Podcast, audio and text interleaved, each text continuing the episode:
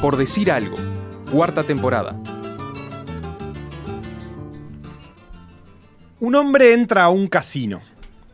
Camina despacio sobre la alfombra roja. Sus pies se hunden en ella como los de un futbolista en el pasto verde y mullido de una cancha de fútbol. Este hombre da unos cuantos pasos y ve los slots. Luz, ruido, manzanas, piñas, algunas cere- cerezas y frutas que desconoce pero adivina caribeñas.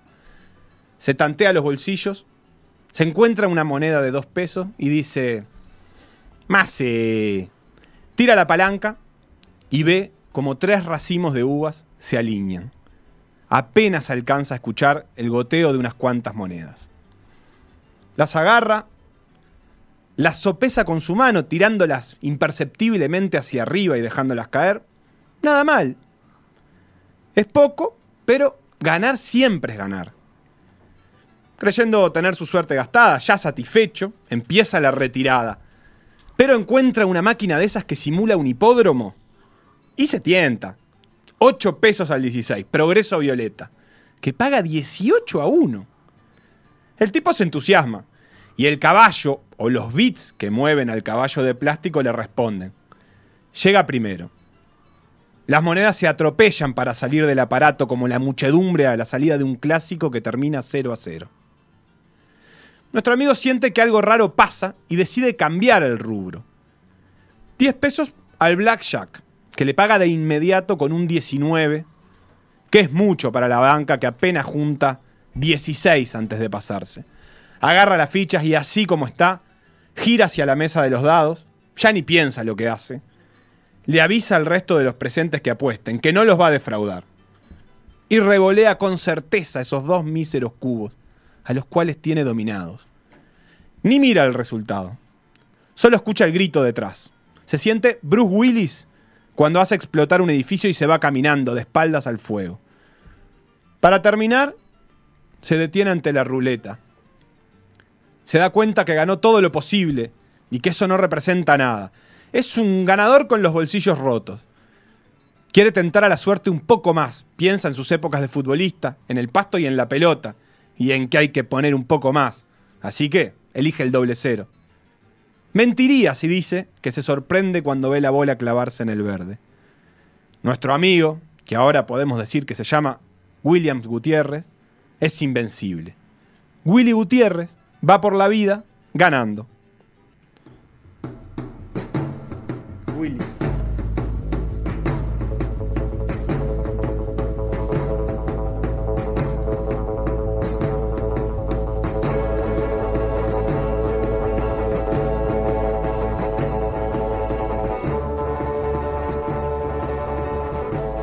Y de esta manera introducimos este espacio que podría ser un One Hit Wonder o no. ¿O no? Pero no importa, lo importante es contar la historia de Willy Gutiérrez. Quedamos atrapados con ella, con esta historia de casino. Me lo imagino así yendo al casino a Willy Gutiérrez, lo que pasa. Yendo y tirando fichas por ahí y ganando.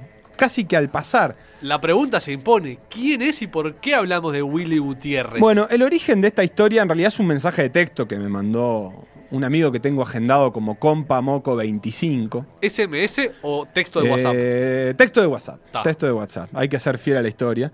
Eh, y la verdad es que no lo tenía, pero me dice, me tira el dato y me dice, fue campeón con Bohemios y con Defensor. Al fútbol y al básquetbol. Con Defensor al fútbol.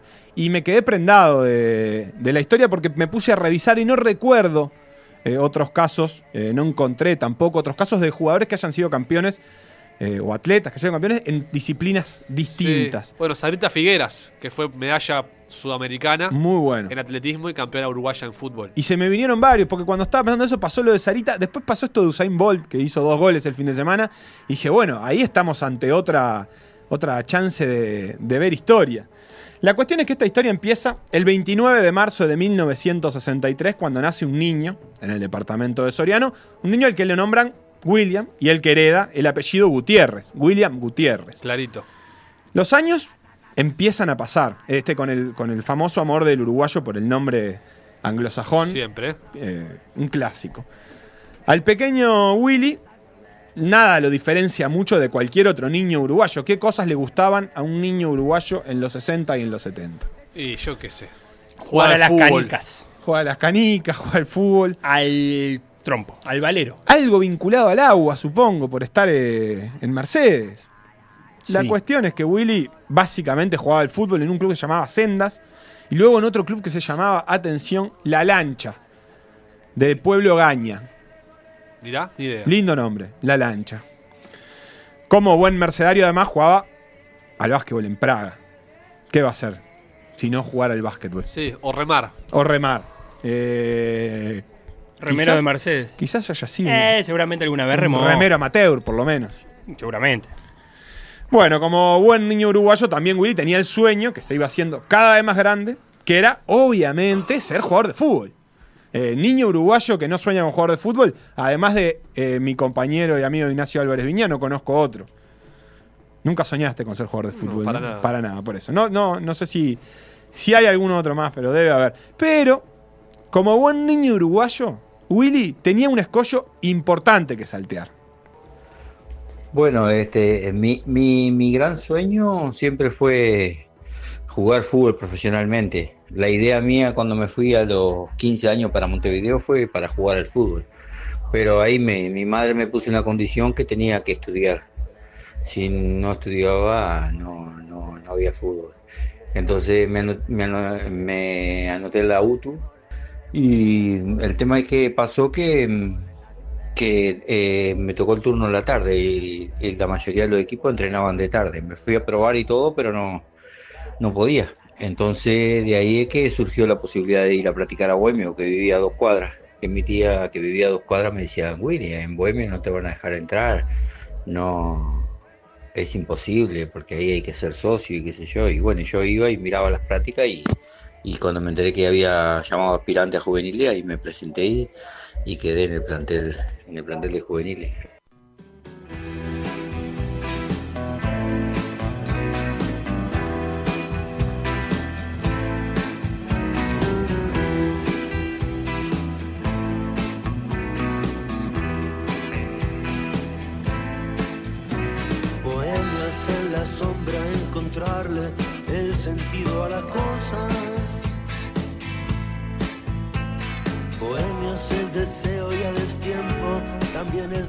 Bohemios entonces. El primer destino de, de Willy. Bohemio es el deseo y el destino, creo que dice la canción. Es la- la historia de la vida. Ojalá diga eso realmente.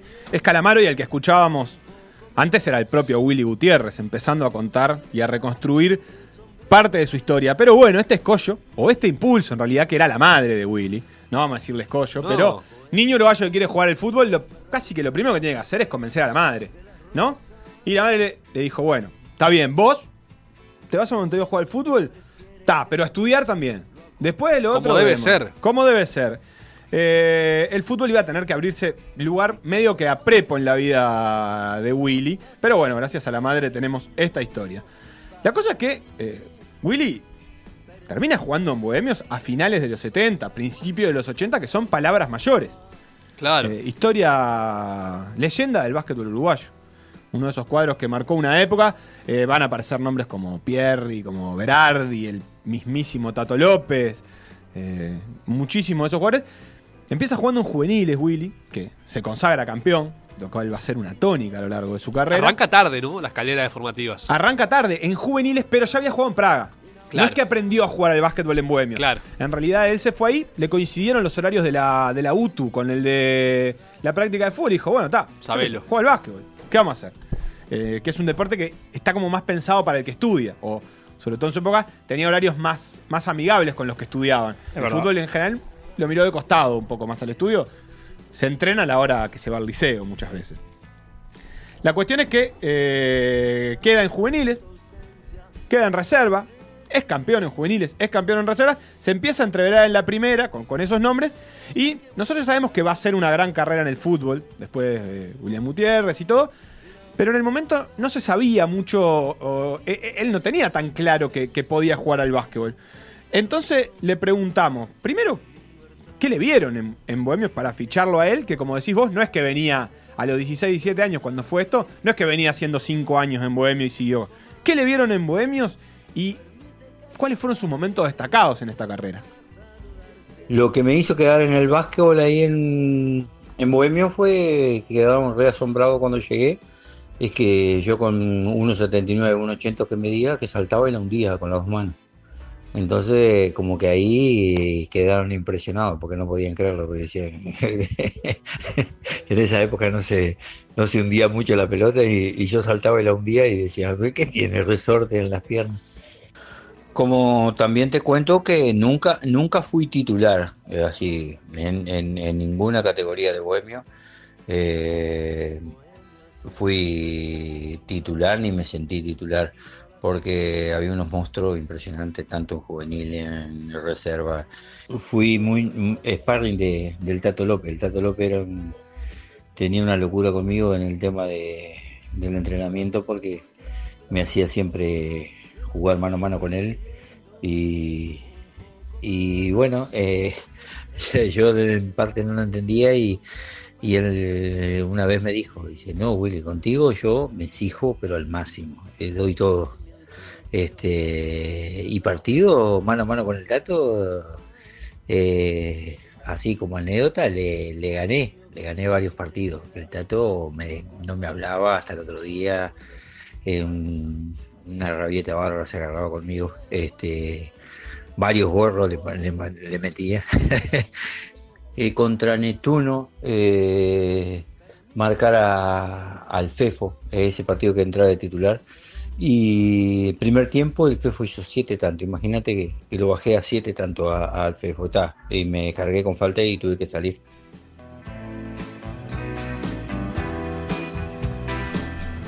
Yo bajé a 7 puntos al Fefo Ruiz. ¿Es remera? Es remera y después atrás dice y salí por faltas también. Sí, sí, la, que, la, la cuenta toda lo que tiene Willy. Él estaba ahí entreverado. Nunca fue titular, nunca fue un jugador demasiado importante, pero tenía roles específicos. Un jugador aguerrido, de rotación, y llamado a entrar para marcar a algún jugador del rival. Y le ganó eh, un par de mano a mano al Tato López. ¿Vos cuánto le ganaste? Ah, tampoco perdí ninguno. Ah, 0 a 0. ¿Vos te parece que hoy por hoy le podrías ganar un mano a mano al Tato López? Al Tato López de hoy, de 60 años, Sí. ponele. Yo creo que no. No, no, no, ni, Ninguna ni cerca. chance. Si no sé picar la pelota yo. En fin, más allá de su situación como basquetbolista, eh, él seguía ligado al fútbol. Por ejemplo, fue a jugar a la Liga Universitaria en Defensor, en una época dorada del fútbol universitario, también los 80. Muchas veces se televisaba inclusive algún Y, partido. Sí, y, y, mm, previas de, de partidos importantes en el centenario. Claro, era la- el, el tentempié, el aperitivo de, de los, Claro. de los grandes partidos. Willy obviamente salió campeón ahí. En la liga. campeón invicto de la liga y campeón de la Copa de Campeones de, de la Liga Universitaria en un cuadro que era de esos que tenían como jugadores casi profesionales o, o- o que tenían un nivel de profesional. Todavía sigue pasando un poco Con los, defensor también, ¿eh? los grandes cuadros. Claro. Con Eh, defensor sigue, sigue pasando. pasando. Sí, de captar algún juvenil o de alguno que, que está ahí más o menos. Que dudó en, un- entre el en un estudio de impasse, jugar claro. y dijo, bueno, me quedo acá. Como que está en un impasse en su carrera. Que está bien, eh, ojo, nadie está haciendo un juicio de valor. No, eh, no, por la no, duda. nadie, nadie, nadie. En ese cuadro estaba el profe Barreiro, Gonzalo Barreiro, de larga carrera también en el fútbol, y que fue el encargado de vincular a Willy con el fútbol profesional, digamos. Primero con el amateur, porque un día le presentó a dirigentes del tanque Sisley, eh, que en ese momento estaba en la Divisional C, y le dijo que tenía este Botija, que ya tenía 23 años, estamos hablando de un chiquilín bastante grande, que jugaba en Bohemios además, Que era bicampeón federal. Exactamente. Y le dijo, vos, este es el jugador que necesitan para salir campeón en la C. Y Willy entonces entró en ese momento clave de la vida, que era elegir o no elegir. Vamos a escuchar qué era lo que hacía. Increíble porque eh, yo en ese entonces ya era había ganado una beca para entrar en la UTE y yo trabajaba en la UTE y yo entraba a las 7 de la mañana creo a las 6 instrucciones de París Arabia. Me iba a, trabajar salía a las 12 a la 1 como era beca, be- como becado había entrado. Y de ahí me tomaba un ómnibus al Paso Molino y ahí practicaba el tanque del Paso Molino, me tomaba otro único para Bohemio. Llegaba a Bohemio, me acuerdo, me, me tomaba una, una leche con granadina. Y bueno, ya ahí al ratito ya me estaba esperando ahí el tato, ya empezaba la práctica y practicaba hasta las 11 de 12 de la noche.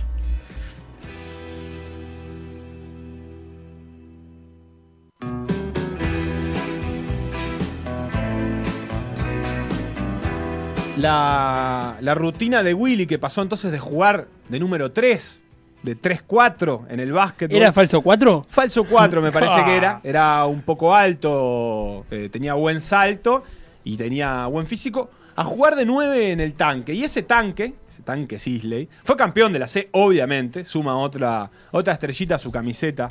eh, Willy, lo habían llevado para eso, para ser campeón. Y ahí sí le vino la disyuntiva. Después de estas jornadas largas de, de casi 20 horas con un par de prácticas en el medio. Y la vera profesional, ya no podía seguir con el, con el ritmo vertiginoso que, que venía llevando y eligió el fútbol. Hizo una buena campaña en el, en el tanque, en la B. Se fue al Sporting Barranquilla, un humilde equipo que tiene un puñadito de, temporadas en primera. Eh, Willy no fue campeón ahí. Pa- palito para Willy ahí. No sacó campeón al Sporting de Barranquilla. Pero volvió rápidamente también de la mano del profe Barreiro. La cosa es que lo ficha Progreso.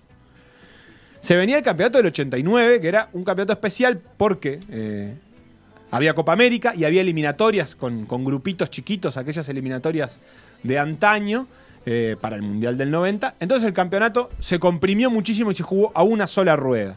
Decían que el que arrancaba mejor iba rumbo al título. Progreso debutó eh, con buen pie, metió un par de victorias y era casi imposible ganarle, eh, sobre todo eh, en el Paladino. Así que eh, el One Hit Wonder de la Teja, progreso del 89, Sin duda. campeón uruguayo, lo recuerda Willy en este audio. Y, y lo de Progreso cuando salimos campeón ahí en la cancha del Central Español fue algo impresionante, porque justo se dio con, con la candidatura de Tabaré Vázquez, que en su momento fue presidente de Progreso ese año, y, y se juntó la caravana desde el Parque Central hasta, hasta la Teja, se juntó la gente del Frente Amplio con la gente de, la Teja y fue algo monstruoso. Te juro que en mi vida nunca. Fue una de las caravanas más grandes que yo vi en, en el fútbol uruguayo. Este, impresionante, impresionante. Lógico, era sumado que estaba la gente del Frente Amplio, ¿no? Pero se, se juntó todo. Yo quisiera poder aplacar una fiera terrible. Yo quisiera poder transformar tanta cosa imposible. Yo quisiera decir tantas cosas que pudieran hacerme sentir bien. ¿Qué escuchamos ahora, Sebastián? Roberto Carlos. En honor al lateral izquierdo del Progreso campeón del 89. ¿Qué era? Roberto Carlos. Sí, con pase puente por progreso. Sí, seguramente. La se- Vázquez, Frente Amplio, Caravana. La canción se llama Progreso. Dedicada a el campeón uruguayo del 89. El músico extranjero es muy de dedicarle canciones a equipos uruguayos. Campeones por única vez. De la Teja, sobre todo. Sí, sí, sí, sí, sí. Este, este título, campeón uruguayo, eh, hashtag Tabaré Vázquez, hashtag Caravana, Hashtag y gestión. todo esto que contaba eh, Hashtag Willy logro fa. logro fa, eh, que merecerá en algún momento un recuerdo más detallado, le dio a Willy el pase a Nacional, que era un poco su sueño, era hincha de Nacional. Eh, firmó contrato, pero en realidad a mitad de año se fue a Defensor Sporting que eh, tenía a otro sorianense, que fue quien medio lo convenció, que es Raúl Moller.